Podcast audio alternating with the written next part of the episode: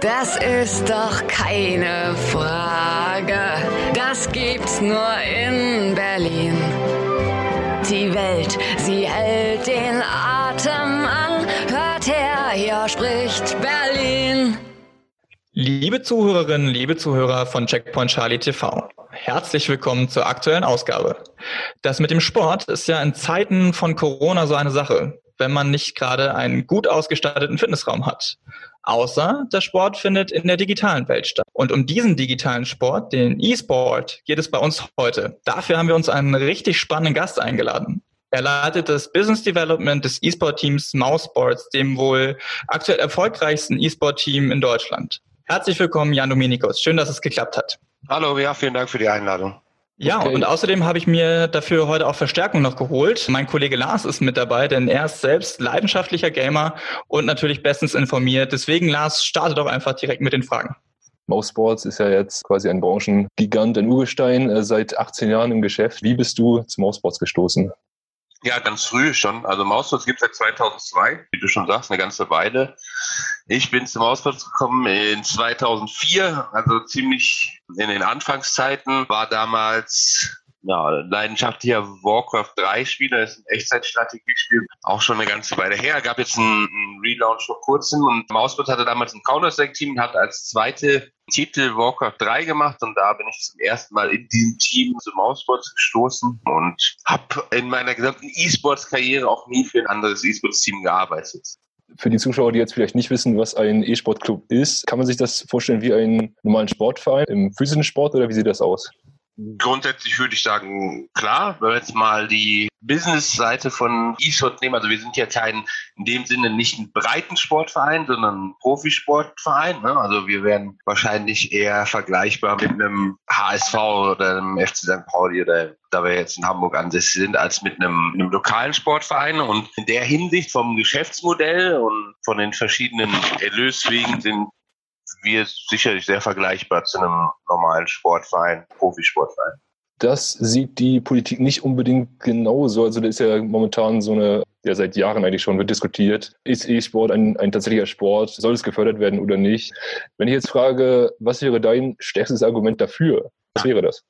In diesen, also ich werde natürlich auch ständig äh, dazu gefragt und immer wieder in diese Diskussion auch mit auf irgendeine Art und Weise reingezogen, Sport oder nicht Sport. Ich war, glaube ich, in 2016 schon mal in Berlin, im Berliner Senat zu so einer einer der ersten politischen Anhörungen als Gast eingeladen. Und die Argumentationen haben sich halt seitdem eigentlich nicht großartig verändert. Der Deutsche Olympische Sportbund sagt, E-Sport passt per Definition nicht in Kategorien, die berechtigen würden zu einer Aufnahme. Und auf der anderen Seite gibt es dann viele E-Sports-Verfechter, die sagen, ja, aber es gibt auch ganz, ganz viele Faktoren, die dafür sprechen. Ich glaube, beide machen wahrscheinlich auf eine Art einen Punkt da. Ich finde, E-Sports könnte halt vielen klassischen Sportvereinen tatsächlich unter die Arme greifen, indem es viele junge Leute, die ihrem Hobby oder ihrer Leidenschaft von zu Hause aus nachgehen, was im E-Sport schon mal verhältnismäßig einfach ist, dazu bewegen, in die Vereinsheime zu kommen und dass man dann vielleicht eine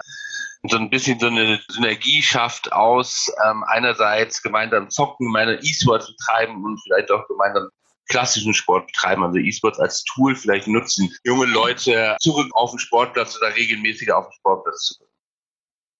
Das finde ich interessant. Hier möchte ich kurz nachhaken. Sehen Sie diese Synergie als Zukunftsmodell? Ist, ist das schon irgendwo im Kommen?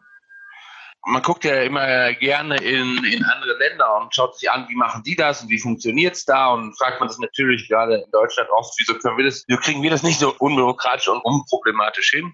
Und in Dänemark gibt es ganz viele tolle Beispiele, wo E-Sports genutzt wird als eine Möglichkeit für junge und ältere Leute zusammenzukommen in, de, in den Sportvereinen und was da auch ganz hervorragend angenommen wird. Also gibt es ganz tolle Geschichten, wie Vereine es schaffen, extrem Zuwachs zu haben in der jüngeren Altersgruppe in ihren Sportvereinen, was vielleicht bei anderen Clubs, die keine E-Sport-Abteilung haben, eben nicht so ist. Geht dann halt auch nach ganz konkreten Regeln vonstatten, ne? dass äh, eben irgendwie zwei Abende die Woche E-Sports-Training ist und zwei Abende die Woche ist Fußball draußen. Also gibt ja wahnsinnig viele Modelle und ich finde, es liegt eine riesen Chance. Und dann gibt es dazu natürlich noch viele andere Argumente, wie ob jetzt E-Sport Sport ist oder nicht. Ja, aber ich finde einfach, die Sportvereine tun, würden sich halt einen Gefallen damit tun, wenn sie, viele machen das ja auch und würden das gerne machen, wenn sie sich da mehr öffnen, vielleicht auch für eine digitale Sparte.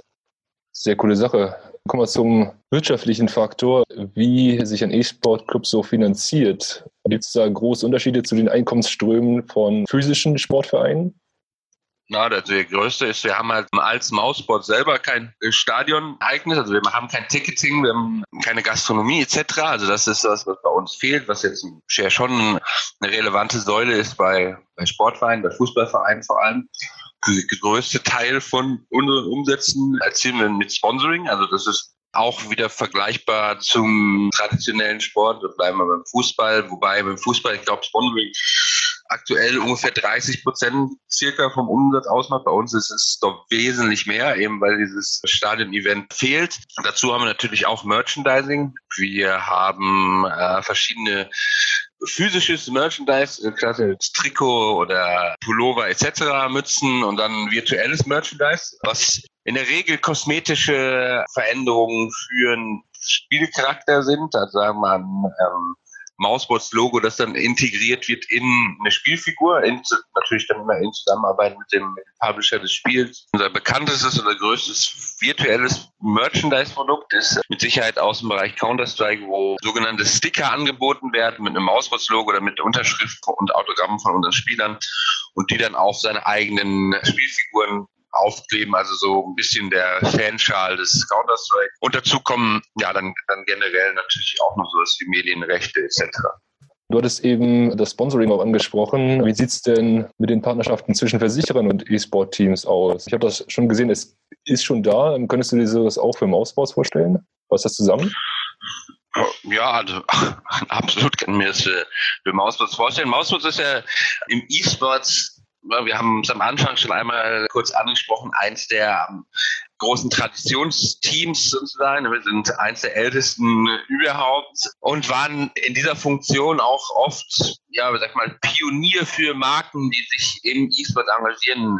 Also wir waren jetzt vor ja, gut ein bisschen über drei Jahren die ersten, die mit einem großen Telekommunikationsanbieter, mit Vodafone, die unser Hauptsponsor sind, im E-Sport angefangen haben. Wir haben mit Snipes, den größten Retailer für Streetwear in Europa, für den E-Sports gewinnen können und für Mausports gewinnen können und genau diese äh, Erfahrung, die wir haben, um Unternehmen eben Einstieg in die ja manchmal noch für Außenstehende unübersichtliche und nicht ganz so leicht die E-Sports-Welt zu bieten. Das ist was, das Mausbot sicherlich sehr gut leisten kann und das würden wir, können wir uns natürlich auch sehr gut vorstellen für die Versicherungsbranche, klar. Und meine, passt ja tatsächlich, wenn man sich anschaut, wer unsere äh, Matches guckt, ist eine Zielgruppe, die in, in anderen Medien vielleicht gar nicht mal so einfach zu erreichen ist. Und wir haben da mit Mausbus natürlich eine langjährig gewachsene und sehr loyale Fanbase. Und wenn wir da jemanden finden, der tatsächlich auch zu uns passt, in der Art und Weise, wie er denkt, der vielleicht mutig ist,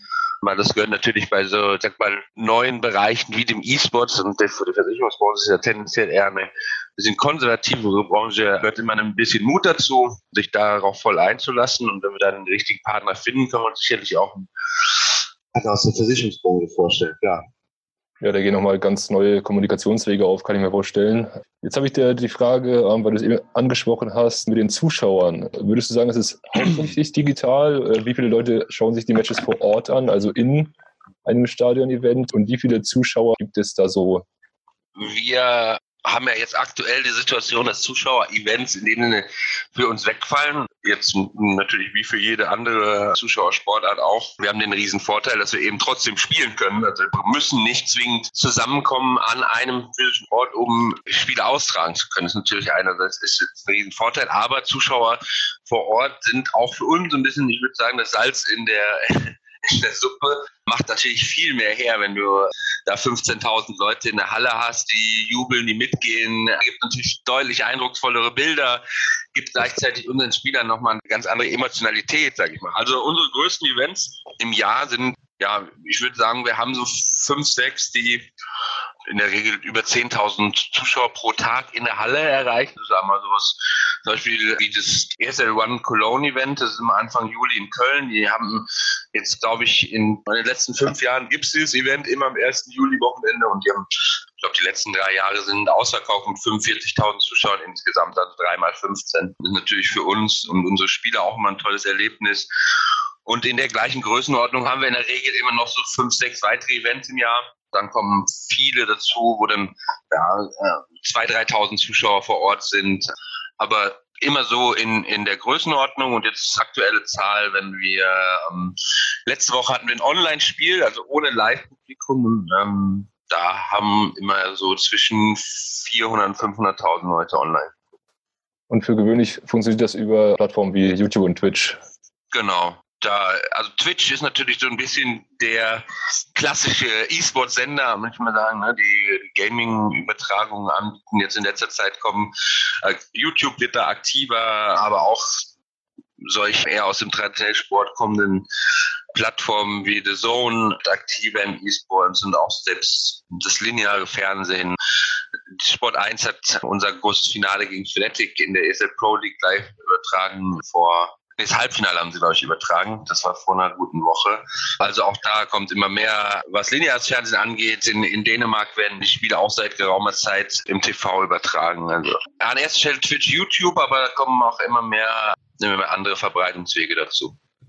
Und das wird natürlich jetzt mit der Zeit auch den Mittelpunkt drücken, denke ich, auch beim traditionellen TV. Jetzt mal ein ganz anderes Thema, und zwar Versicherung. Es ist jetzt natürlich so, dass andere Risiken bestehen, für E-Sportler als für, sage ich mal, den Cristiano Ronaldo. Ist äh, die Versicherung eurer Spieler für den äh, Club ein Thema? Tatsächlich noch nicht. Also Verletzungsgefahr, wie du gerade schon sagst, ist natürlich bei uns, ich sage mal, nicht null, ne? aber dadurch, dass sie die körperliche Bewegung eingeschränkter ist, als im Fußball zum Beispiel, ist Verletzungsgefahr natürlich ein ganzes Stück äh, geringer. Nichtsdestotrotz arbeiten wir regelmäßig in der Vorbeuge mit verschiedenen Partnern zusammen, äh, versuchen natürlich auch unsere Spieler körperlich auf einem sehr guten Niveau zu haben, was auch meiner Meinung nach eine, eine große Rolle spielt. Aber ja, um zum Punkt zurückzukommen, Versicherung in dem Sinne bis jetzt für uns kein großes Thema. Dann nehme ich an, die Spieler sind das so eher selbstständig und kümmern sich selbst darum, was sie glauben, was sie brauchen, oder? Also ne, unsere Spieler natürlich wie jeder andere Arbeitnehmer auch oder wie die meisten anderen Menschen auch haben natürlich einen eigenen Plan für ihre Altersvorsorge oder Berufsunfähigkeitsversicherungen etc. Aber da, wie gesagt, kümmern die und ihre Berater sich in der Regel um, dann ist dann nicht unser Thema in dem Sinne. Also ähm, mir geht es auch um Themen wie zum Beispiel Reise, weil ich weiß, dass euer Counter-Strike-Team recht verstreut sitzt zum Beispiel und äh, da geht es dann halt auch um Flugmeilen, sage ich mal, oder teures Equipment, aber das ist dann wohl kein Ja, also nee, ist nicht, tatsächlich nicht so ein großes Thema. Das auch alles Punkte sind, die für uns direkt gar nicht so betreffen. Also Equipment etc. wird vom Veranstalter gestellt. Also da müssen wir uns nicht darum kümmern, dass das verschickt wird. Und klar, wir sind extrem viel unterwegs, aber auch da sind wir immer sehr äh, dicht am Turnierveranstalter, der uns da betreut. Also sind sehr gut abge, abgesichert. Wenn ich, ich kann mir vorstellen, tatsächlich die, die wichtigsten Themen für so Spieler von uns sind tatsächlich alles, was Vorsorge angeht, weil wir reden ja hier von Karrieren auch wieder wie im Fußball, wo die in der Regel jetzt nicht wie aus einem Bäcker oder jemand, der in der Bank arbeitet oder in der Versicherungsbranche bis zum 67. Lebensjahr arbeitet, sondern in der Regel geht eine E-Sports-Karriere im Fußball auch in den Mit-30ern vermutlich zu Ende. Und dementsprechend sind da die größten Themen wahrscheinlich, was kommt danach und während der Karriere auch, was passiert, wenn ich tatsächlich durch Krankheit und durch Unfall berufsunfähig werde. Wie kann ich das gegebenenfalls absichern? Wir reden ja hier auch bei, bei den Top-E-Sportlern über inzwischen über Summen, die, die sich ja auch immer mehr dem, den, den Fußball oder den Basketballgehältern annähern. Dazu eine kleine Frage. Du sagst, das hört, also die Karriere endet ähnlich wie beim Fußball. Beim Fußball ist ja jetzt so, dass es, beziehungsweise bei Sportlern, physischen Sportlern allgemein, die haben ja eine sehr große Belastung über Jahre hinweg und darum können sie eben nicht dieselbe Leistung aufrechterhalten. Bei E-Sportlern scheinst du jetzt schon öfters, beziehungsweise scheinst du eine generelle Meinung dazu bilden zu können. Welche Gründe haben denn die aufhörenden E-Sportler dann zu sagen, so jetzt geht es nicht mehr?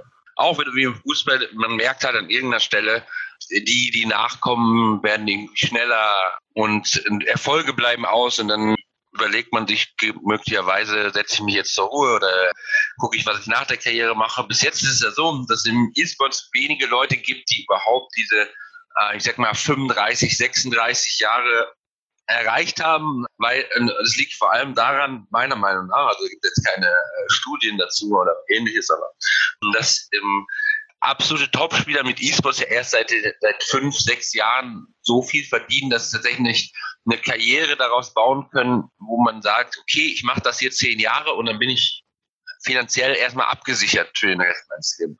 Oder habe so viel zurückgelegt, dass ich danach ganz in Ruhe schauen kann, was möchte ich als nächstes machen.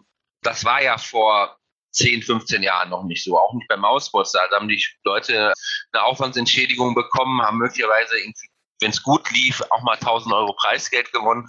Und dann lass mal das beste deutsche E-Sports Counter-Strike oder das beste deutsche Counter-Strike-Team vor zehn Jahren irgendwie im Jahr mit allem drum und dran 30.000 Euro verdient haben, 40.000 Euro verdient haben, ne, vor, vor 10, 15 Jahren. Wenn du jetzt heute Counter-Strike-Spieler in einem der besten zehn Teams der Welt bist und äh, mit Preisgeld und allem drum und dran, dann kommst du problemlos äh, mit individuellen Partnerschaften, die du hast, mit Preisgeld, das heißt mit Gehalt, das du von deinem Team hast, kommst problemlos als Top 10 Team der Welt auf 300, 400.000 Euro. Also eine ganz andere Dimension da jetzt inzwischen da ist und dementsprechend gibt es auch diese, ich sage mal, diesen Fall noch gar nicht so. Ja, das sind jetzt erst die ersten Isler, die so 30, 32 sind, für die das überhaupt Sinn macht. Weil vorher würdest du ja sagen, wenn du 25, 26 bist und du hast ein Hobby, das du so ein bisschen halb zum Beruf gemacht hast und verdienst damit 1000 Euro neben dem Studium, dann sagst du natürlich trotzdem an irgendeiner Stelle, okay, jetzt muss ich schauen, dass ich irgendwie den Sprung schaffe ins normale Berufsleben und mit einer Perspektive aufbaue, weil E-Sport hat oder Counter-Strike war für mich ein tolles Hobby, eine tolle Nebenbeschäftigung, aber jetzt mache ich den nächsten Schritt und das ist jetzt eben anders. Ne? Also jetzt inzwischen kannst du damit durchaus auch langfristig deinen Lebensunterhalt bestreiten und deswegen schauen wir gerade, wie weit das so geht. Aber mh, hm, nichtsdestotrotz glaube ich, dass gerade wenn du 16, 17 bist, noch vielleicht ein bisschen schneller im Kopf und auch so deine, deine Hand-Auge-Koordination ein bisschen fitter ist, ein bisschen dynamischer ist, das vielleicht auch nochmal einen anderen Drive neue Sachen dir anzueignen, dazu zu lernen und dich eben zu beweisen als jemand, der jetzt schon 10, 15 Jahre in dieser Branche ist. Dementsprechend glaube ich, dass so ja, 33, 34 wahrscheinlich die, die Grenze ist, wo dann ja inzwischen auch der Sprung gelingen kann auf die andere Seite, vielleicht ähm, in die Berichterstattung oder halt auch ins Management von, von Teams. Auch da gibt es ja inzwischen viele Möglichkeiten. Ja, oder auch als Caster zum Beispiel, das habe ich auch schon gesehen. Ja, genau. Eine coole Sache. Und jetzt nochmal möchte ich kurz zurückgreifen auf die Thematik von vorhin, Stichwort Coronavirus. Das ist jetzt über den Schlagzeilen. Würdest du sagen, die Branche ist da immun quasi gegen das Virus, weil er von zu Hause aus gespielt wird? Ja, immun auf keinen Fall. Also, also erstmal sind es natürlich für uns auch viele Live-Events, die wegfallen, die bei uns das, das ja so besonders machen. Also ein Köln-Event ist ja für uns ein absolutes Highlight jedes Jahr. Da kommt die ganze Community zusammen dass sowas ausfällt, ist natürlich für uns auch ein harter Schlag. Äh, gleichzeitig, wie schon eingangs erwähnt, ein Großteil unseres Umsatzes generieren wir über, Sponsoring. Das ist natürlich auch gerade in der wirtschaftlich schwierigen Phase dann etwas, wo wir jetzt aktuell nicht betroffen sind, weil wir da mit sehr starken Partnern zusammenarbeiten, aber was natürlich auf uns gesamtwirtschaftlich in, in Zukunft Auswirkungen haben wird und da müssen wir dann schauen, wie wir, wie sich das dann auch auf uns direkt auswirkt. Also immun sind wir natürlich gegen Corona in keinem Fall. Wir haben aber den riesen Vorteil, dass wir trotzdem weiterspielen können. Also auch wenn uns jetzt sagen, ihr könnt nicht mehr vor Ort weiterspielen, sagen wir, okay, dann machen wir halt in dem Sinne zwei Schritte zurück und gehen wieder dahin, wo wir vor, vor sechs, sieben Jahren schon gespielt haben. Das war online. Es ist jetzt nicht unbedingt sind oder sind nicht die perfekten Bedingungen, weil es kommt natürlich Ping dazu. Es gibt eine ähm, im Vergleich zum, wie wir uns sagen, zum LAN, äh, zum, zum Offline Spielen leicht erschwerte Bedingungen, aber die Leute nehmen es trotzdem sehr gut an. Wir haben sehr gute Zuschauerzahlen und von da aus sind wir vielleicht nicht immun, aber wir sind äh, mit Sicherheit weniger die Verlierer der Corona-Krise als andere. Ganz kurze Erklärung da für die Zuschauer. Ping ist im Grunde eine Verzögerung, die aufgrund der Internetverbindung entsteht und die bei Live-Events eben nicht stattfindet. Okay, dann komme ich zur letzten Frage. Jetzt aufs laufende Jahr gesehen, welche speziellen Ziele wollt ihr noch erreichen? In diesem Jahr? Genau. Oder meinetwegen auch nächstes zwei, drei Jahre? Also wir hatten momentan natürlich die mit erfolgreichste Phase in unserer Geschichte sportlich und auch in vielerlei anderer Hinsicht.